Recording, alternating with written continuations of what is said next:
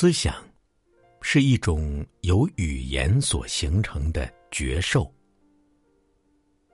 思想也是记忆、经验及意象的一种反应。思想是无常的，永远在改变的，而且一直在追求永恒。因此，思想会创造出一个思想者，然后这个思想者就变成了一个永恒的身份。他扮演起了检查者、控制者、引领者。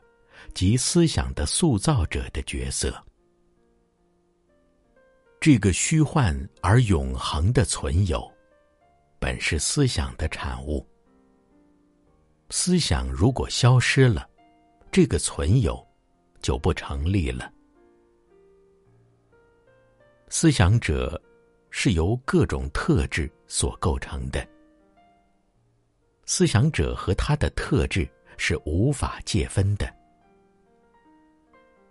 其实，掌控者就是被掌控的事物。如果看不见这种二元对立性的虚妄，实相就不可能出现。